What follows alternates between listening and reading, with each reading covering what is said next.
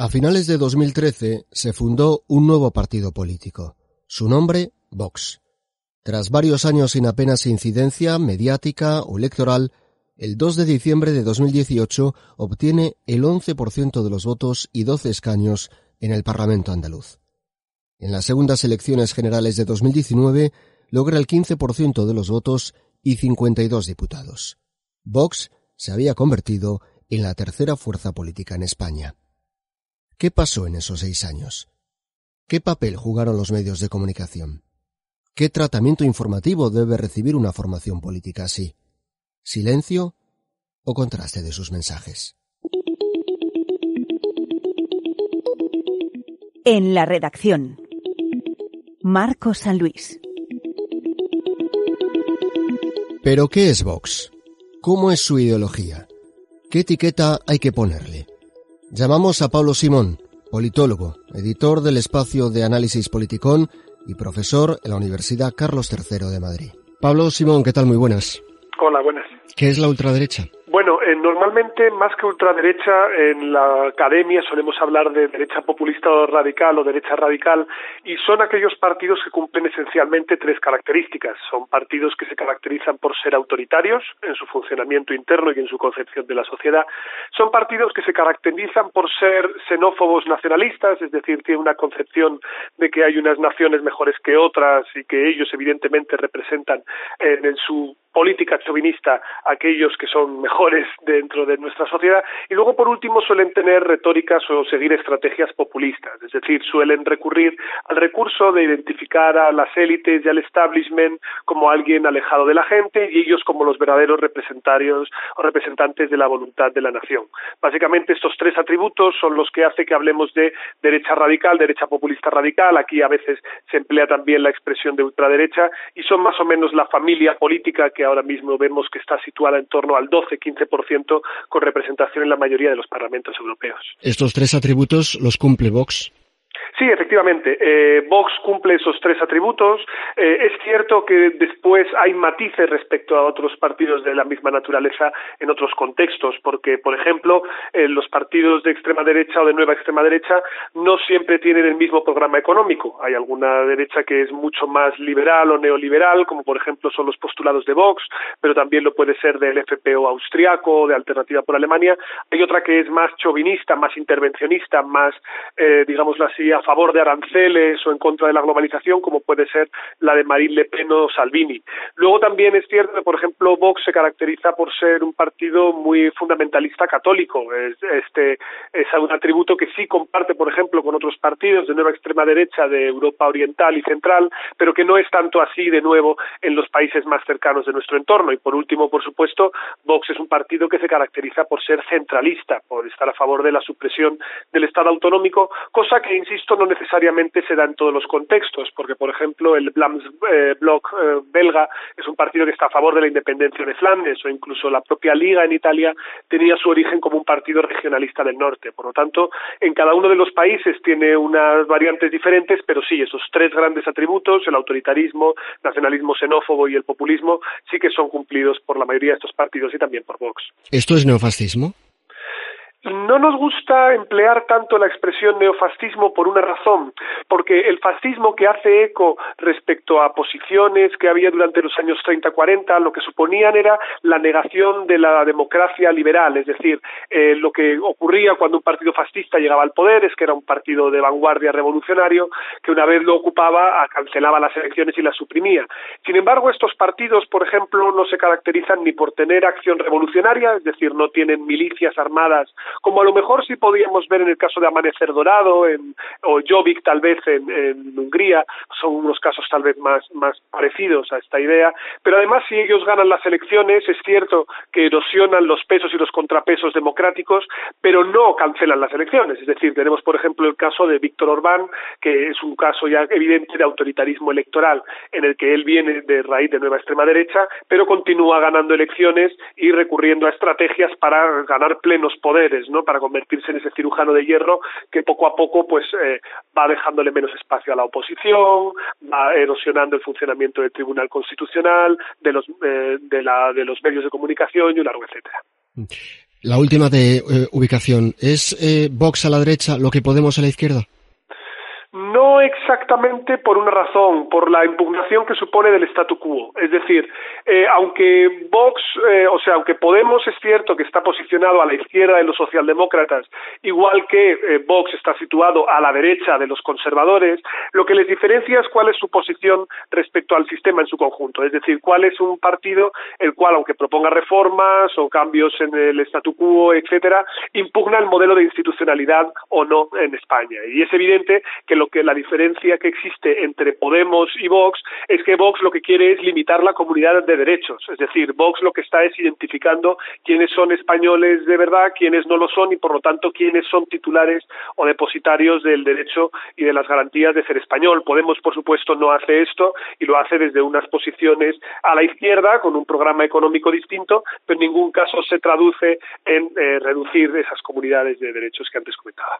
¿Y cuál debe ser el papel de los medios de comunicación ante una formación política que, por tanto, recorta ese abanico de derechos ciudadanos? Pues los medios de comunicación tienen que ser cautos y desde luego uno no puede evitar informar sobre la existencia de este partido porque es indudable que tiene una gran importancia y de hecho ahora mismo es la tercera fuerza parlamentaria en España. Hay que informar, pero lo que sí se tiene que exigir a los medios de comunicación es que planteen una posición casi equivalente a la que se tuvo cuando Podemos emergió por primera vez en el año 2014-2015. Es decir, se hizo una fiscalización a conciencia de de dónde venía la financiación, de cuáles eran los programas que defendían, se trataba de mostrar las contradicciones que tenía este partido. Bueno, eh, pues en este caso yo pienso que, que a Vox hay que hacer exactamente lo mismo, es decir, más que comprar el discurso o viralizar cuáles sean las posiciones que esta formación mantiene, lo que hay que hacer es eh, buen periodismo, es decir, mostrar cuáles son las incoherencias o las contradicciones o poner el foco en aquellos elementos que como partido pues no quiere que sean que sean mostrados. Yo creo que eso es un reto que tenemos pendiente y una reflexión que todavía no se ha hecho con la suficiente seriedad. Lo que pasa es que además Vox ha demostrado una eh, enorme capacidad de condicionar la agenda. Sin duda, sin duda. Y aquí es cierto que juegan mucho a la lógica de la competencia entre los medios de comunicación, porque al final lo que estamos viendo es que todo el mundo tiene interés en aquellos aspectos que son noticiables y lo noticiable es aquello que genera eh, más eh, sorpresa o que solivianta más a las parroquias, ¿no? Y en este contexto, como el que se encuentra ahora mismo Vox, es un elemento que es útil a izquierda y a derecha, es decir, cada vez que lanzan una, una propuesta que es eh, radical o que se sale de los consensos, etcétera. Tenemos a un lado a la izquierda que trata de combatirlo de manera directa y el ecosistema mediático de izquierdas lo hace, pero al mismo tiempo también le da una estatura de rival y por lo tanto ayuda a que haya más difusión de sus ideas, pero al mismo tiempo desde la derecha se normaliza y se acepta el que es un interlocutor válido y por lo tanto no se establece un cordón sanitario respecto a las ideas que como si pueden hacerse en otros contextos como Alemania, ¿no? Por lo tanto, yo creo que esto es una una cuestión que debería mirarse con más atención, porque si no lo que vamos a entrar es continuamente en una agenda en la que hablamos de las propuestas que plantea Vox sin tener en cuenta pues cuáles son las discusiones que la mayoría de la opinión pública demanda, ¿no? que trata sobre otras cuestiones como educación, la economía, el paro, etcétera. Pablo Simón, doctor en Ciencias Políticas, editor de Politicom. Gracias por estar en la redacción. Muchas gracias. Un abrazo.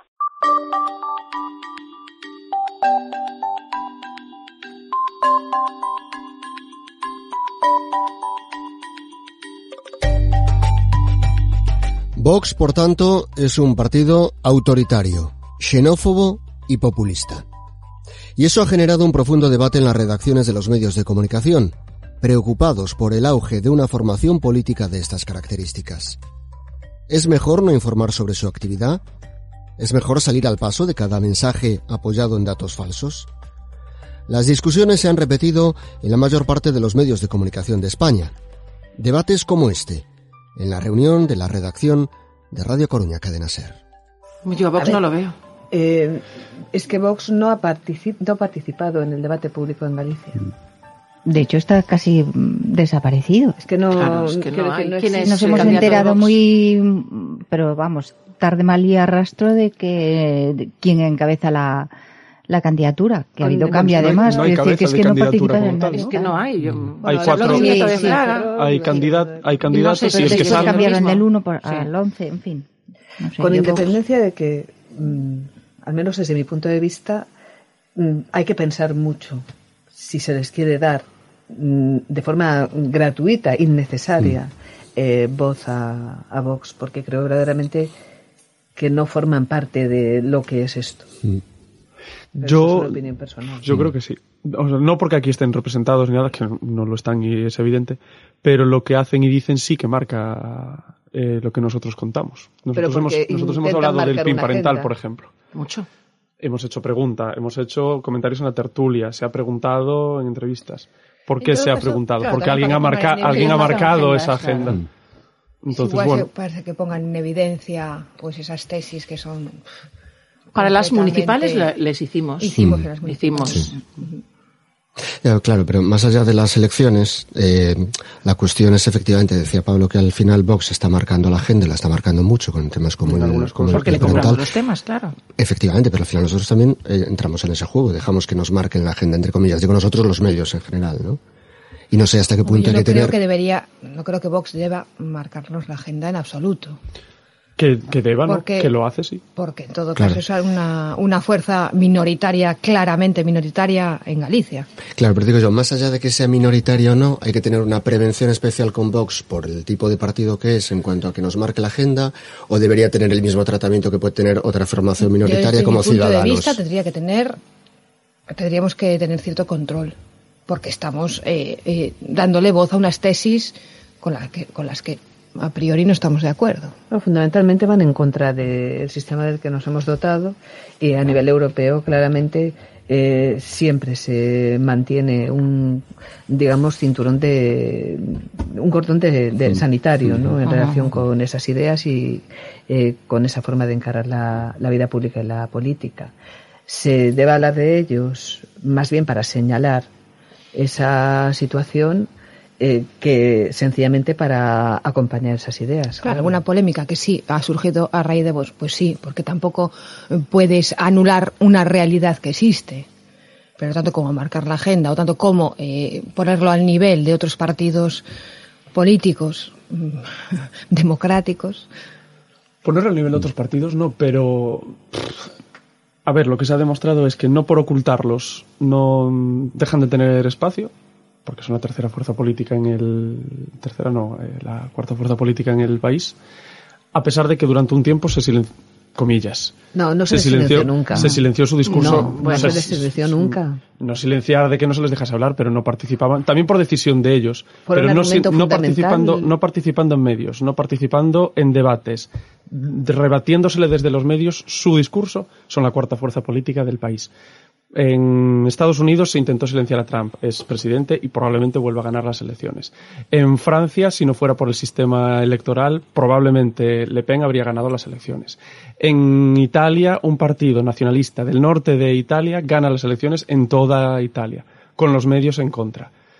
Mm, yo no creo que por ocultarlos eh, Yo no- se no, haga un no, buen- nadie habla de se ocultarlo. haga un buen trabajo. Igualmente, con independencia de eso, yo creo que a Vox No en ponerlo- ningún caso, en ningún claro, caso a Vox nivel de se le Partido ocultó. Socialista o Partido Popular, En ningún caso, es más, el Partido ellos incluso vetando, ¿eh? Es más, el partido los que vetaban a los Claro. periodistas, al y el, el Partido Socialista Andaluz les hizo la campaña a Vox, porque Susana Díaz queriendo mantenerse eh, como presidenta de Andalucía basó su campaña en buena parte en que viene Vox. O sea que silenciarse no se les silenció nunca. Claro, pero yo me, yo me refiero a pues este debate que estamos teniendo, a ver si se les entrevista o no, si son, si influencian o no. Yo creo que sí que hay que entrevistarlos y lo que dijo Elena. Y ponerlos en la realidad de lo que dicen. Oiga, pues usted propone no, de- no dejarles que simplemente suelten su discurso, sino simplemente pues, hacer de lo que somos, que es eh, periodistas. Oiga, usted dice esto y la realidad es esta, o Los los datos dicen esto, dicen esto otro. Ponerlos frente a su realidad, que se ha visto que en el momento en el que alguien los pone frente a su realidad, pues el caso de Abascal, que es el, que más entrevistas da, le cuesta salir de una entrevista. Entonces, ¿por qué no se les va a poner eh, contra las cuerdas de lo que ellos mismos dicen? Porque si no, los foros en los que hablan son los suyos propios. Las, cuando salgan, yo tengo la teoría de que Vox está esperando a la campaña electoral. Y en la campaña electoral soltar tres, cuatro mm, barbaridades que nosotros vamos a seguir, porque son tres o cuatro barbaridades que van a hacer hablar al Partido Socialista, que van a hacer que Feijó se tenga que posicionar, porque además el discurso que se va a hacer es, mm, Feijó, ¿tú qué es- dices de esto? ¿Qué dice Vox? porque eso va a ser lo que se haga en campaña. Bueno, el propio Feijóo ha dicho, eh, si no me quieren presidente, ¿cómo era el lema? que Esa frase que ha dicho, mm, votar a Vox, ¿no? Algo así, hace un par de semanas. Bueno, decía a los, a los, quieren- votantes, de A los Vox votantes de Vox. que si, si los votantes de Vox no le votaban a él, él no iba a salir como presidente. Claro. Entonces eso, a- a- al mínimo comentario que haga Vox sobre el idioma, por ejemplo, que seguro que en campaña va a salir, al primero al que se le va a preguntar por esa, para que se posicione, va a ser a Fijo.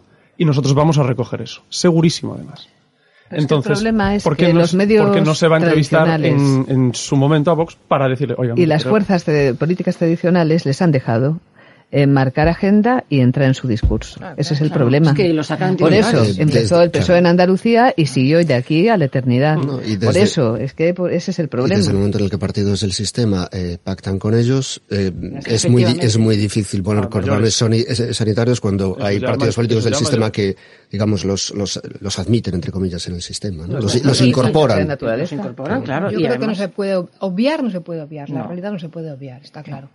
Ahora bien. Yo pon- con creo que ponerlos eh, al mismo mismo nivel nivel que los demás. que, los, que las otras fuerzas políticas, además que se significan claramente y en esta pre-campaña, dentro de nada, campaña electoral eh, en, en Galicia, yo creo que se acentúa más esa, esa situación. Yo creo que para nada tenemos que equiparar la atención que podamos darle a Vox, que yo creo que, en fin, si no residual, casi casi, sí, que Sí. esté Sí, sí, sin mínimamente presente, pero para nada hacerlos partícipes en debates con tiempos de entrevistas eh, Equiparables con otras. equiparables con Equiparables, otros, claro. para, vamos, yo lo veo así. Y en Galicia más todavía. Sí, sí. Yo también, ¿eh? Yo ignorarlos no porque están ahí, eh, es una realidad que está ahí, pero darle el mismo tiempo que al PP, por ejemplo, que al PSOE no me parece, porque primero no tienen ni esa representación, ni la van a tener, aparentemente, ni la merecen.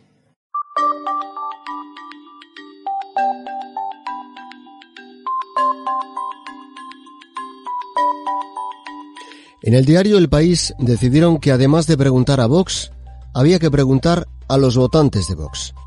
¿Por qué escogieron su papeleta en las urnas? El periodista Guillermo Abril salió a la calle, a buscar a votantes de Vox, a preguntar. Su reportaje ¿Por qué voto a Vox? salió publicado en el País Semanal. Y muchos en las redes sociales llegaron a acusar al periódico de blanquear a Vox. Llamamos a la redacción del país y preguntamos por Guillermo Abril. Guillermo Abril, autor del reportaje ¿Por qué voto a Vox? ¿Qué tal? Muy buenas. Eh, muy buenas. ¿Por qué este reportaje? Hombre, yo creo que mm, analizar los motivos eh, por el que 3,6 millones de personas han decidido votar a, a, a Vox creo, creo que es fundamental. O sea, creo que es eh, entender de dónde vienen esos votos, o sea, esos 52 escaños eh, a un partido de ultraderecha, pues yo creo que, que vamos, es algo nece- necesario. ¿En qué momento se te ocurre y cómo son los comentarios, digamos, en tu entorno periodístico de trabajo en relación con tus jefes y demás cuando, cuando lanzas esta propuesta?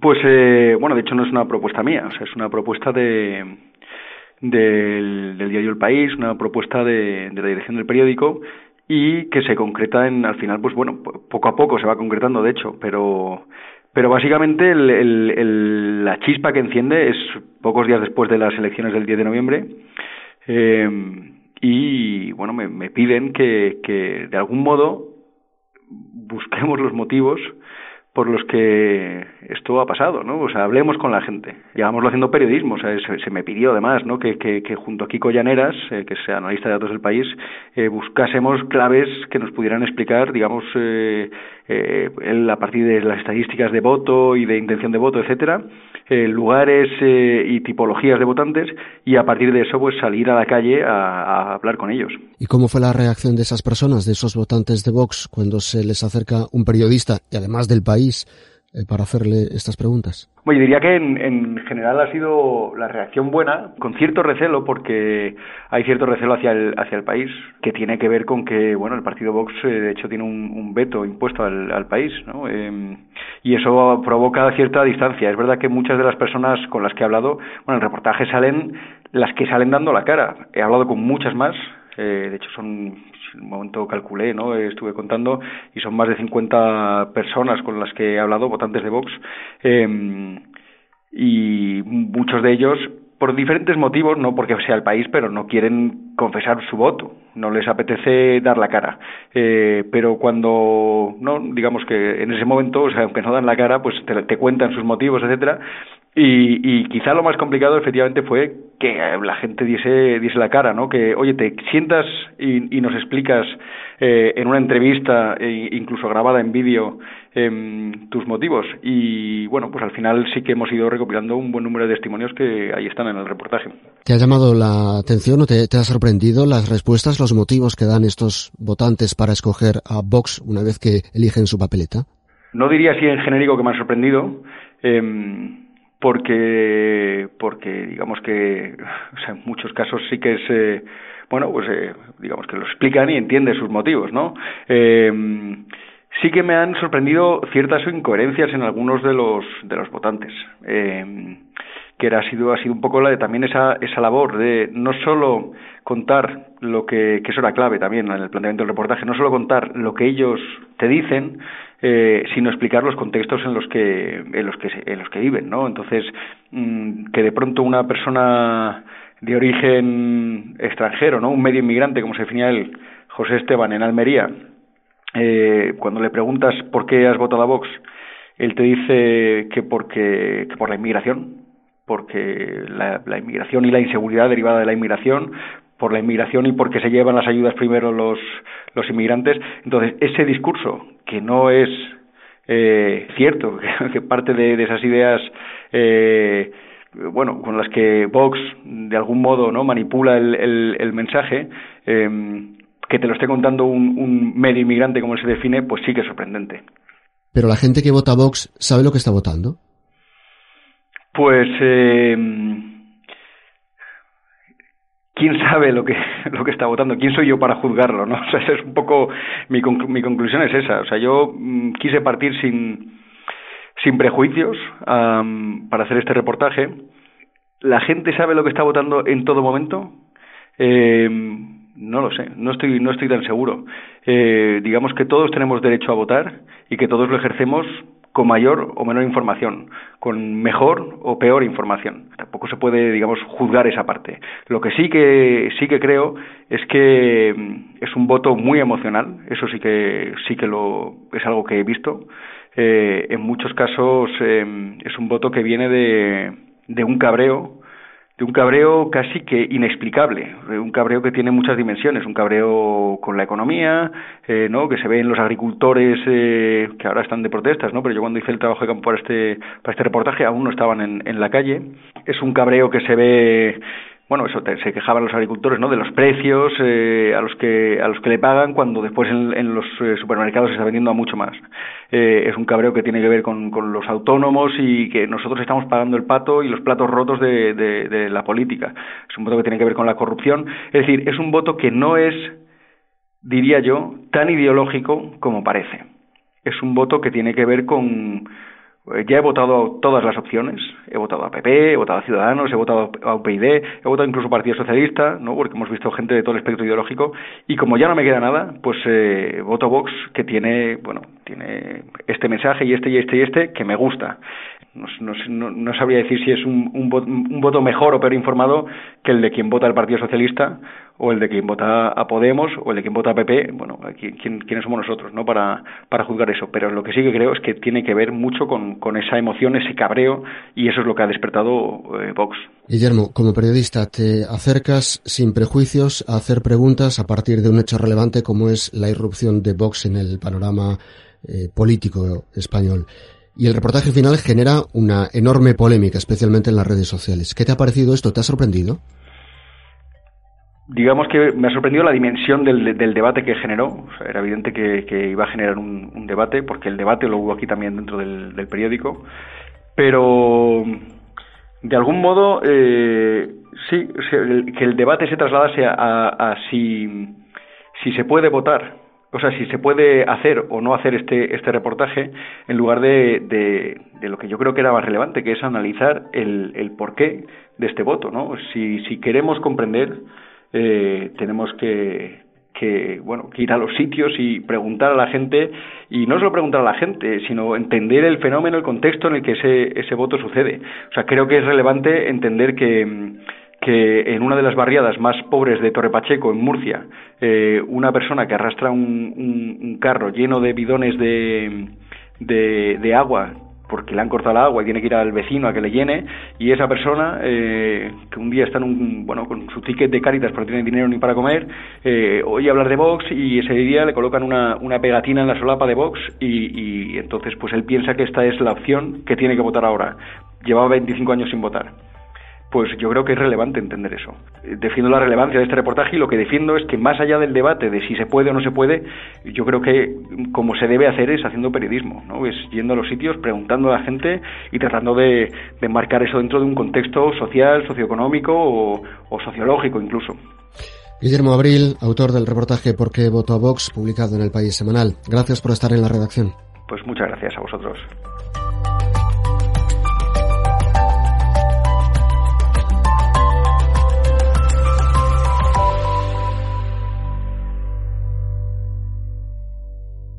Rodolfo Irago fue director de informativos de la cadena SER. Recibió el premio José Couso a la libertad de prensa.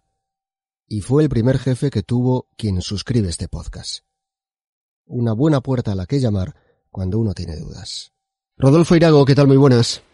Hola, ¿qué tal? ¿Cómo estás? ¿Debe tener Vox un tratamiento informativo especial o debe recibir el mismo tratamiento que cualquier otra formación política en función de su representación? Bueno, yo creo que aquí eh, hay dos, dos eh, escenarios, ¿no? Para los medios públicos, evidentemente, hay una necesidad de cumplir con sus obligaciones de representatividad y, por lo tanto, los medios públicos tienen que darle un trato en proporción y, sobre todo, en campaña electoral a una, un partido que ya tiene representación en muchas instituciones, aunque todavía no en todas, pero ya en el Congreso, en muchos parlamentos autonómicos y en muchos ayuntamientos, por lo tanto los medios públicos tienen, en cuanto al espacio que le tienen que dar, digamos, eh, una obligación de representatividad, los privados eh, no tienen esa obligación y pueden tener ahí más flexibilidad. Yo creo que en general, eh, con la extrema derecha y con Vox en este caso, en España, lo que hay que hacer es no caer en su trampa. Es decir, yo creo que hay que eh, darles un, de hacerles un seguimiento como se hace al resto de partidos, pero siendo conscientes de que eh, es un partido que va a utilizar todas las uh, todas las ventajas del sistema democrático para intentar en muchos casos eh, socavar o cuestionar algunas de los derechos, de las libertades y de los avances que hemos tenido en el sistema democrático. Por lo tanto, eh, no caer en los debates que ellos falsamente promo promocionan y que muchas veces nos hacen caer y dedicarle mucho tiempo, aunque sea para criticarles, pero que ellos a ellos ya les va bien siempre que sean protagonistas de la actualidad. Creo que la clave con Vox es no caer en sus trampas, en su trampa. Lo que se ha demostrado Vox precisamente es una gran capacidad para eh, condicionar la agenda mediática, la agenda eh, política, el caso del, del, veto parental, ¿no? Uno, uno de los muchos ejemplos. ¿En qué medida los medios de comunicación le hacen el juego eh, cuando entran de lleno en esos temas que ellos proponen como centrales en la actualidad? Pues yo creo que de forma inconsciente, pero muchas veces entramos y acabamos haciéndoles el juego y el caldo gordo que ellos necesitan. Es decir, ellos sacan siempre eh, temas eh, muy delicados, muy eh, muy polémicos o intentan a veces eh, confrontar, sobre todo, digamos, con los medios de los medios más progresistas o con los medios más abiertos, que rápidamente reaccionan atacando a Vox y rebatiendo a Vox y acaban entrando en el juego que ellos quieren. El asunto del veto parental yo creo que ha sido muy paradigmático, ¿no? Porque estuvimos, eh, no sé, casi un mes sin hablar de otra cosa o 15, 20 días completamente enloquecidos de estas eh, locuras que, que, nos dan a los medios, sobre todo a los medios estatales, ¿no? A los medios en Madrid, que a veces entramos en un bucle con un solo asunto y somos incapaces de salir.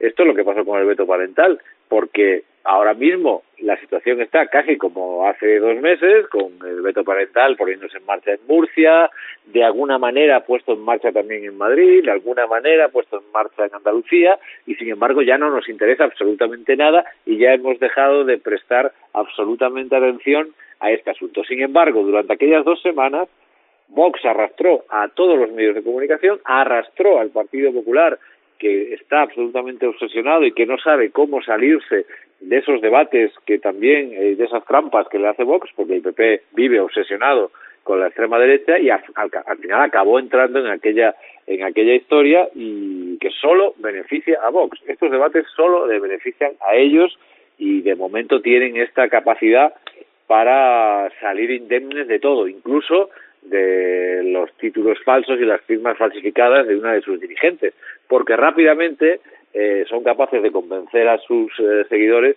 de que todos son campañas de la pérfida izquierda y son capaces de momento de salir indemnes de esto porque tampoco tienen responsabilidades de gestión, tampoco han tenido desgaste en el poder y por lo tanto de momento son un partido que, vive de alimentar estas polémicas y muchas veces los medios de comunicación creo que tenemos que pensarlo cinco minutos antes de entrar corriendo al trapo que ellos nos ponen.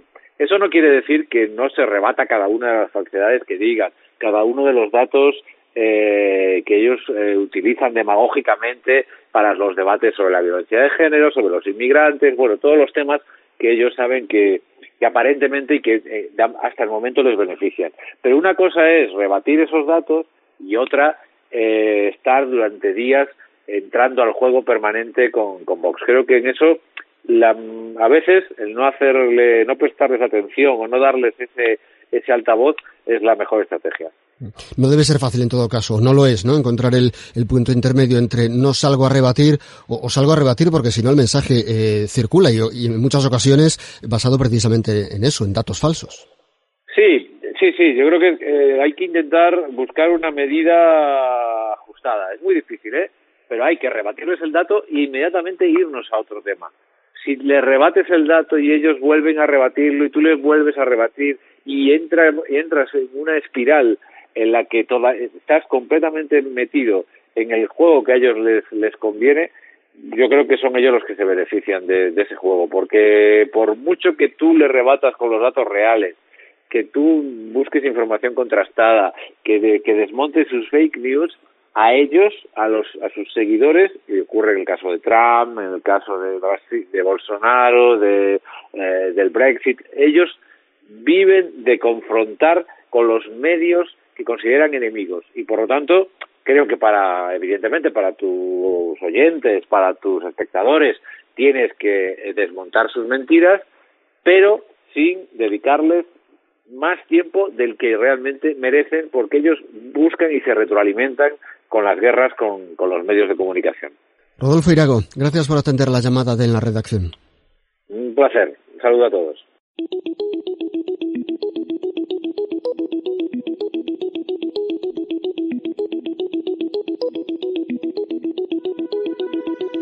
La pregunta y el contraste de la información. Estas son las dos armas principales del periodismo, la pregunta y el contraste de la información. Datos, contextualización, situar al protagonista en el espejo de sus propias contradicciones, señalar al que falta la verdad, contrarrestar con datos confirmados bulos y mensajes manipulados. Cuando dudes, periodismo. En la redacción, el podcast que desvela los entresijos de la radio.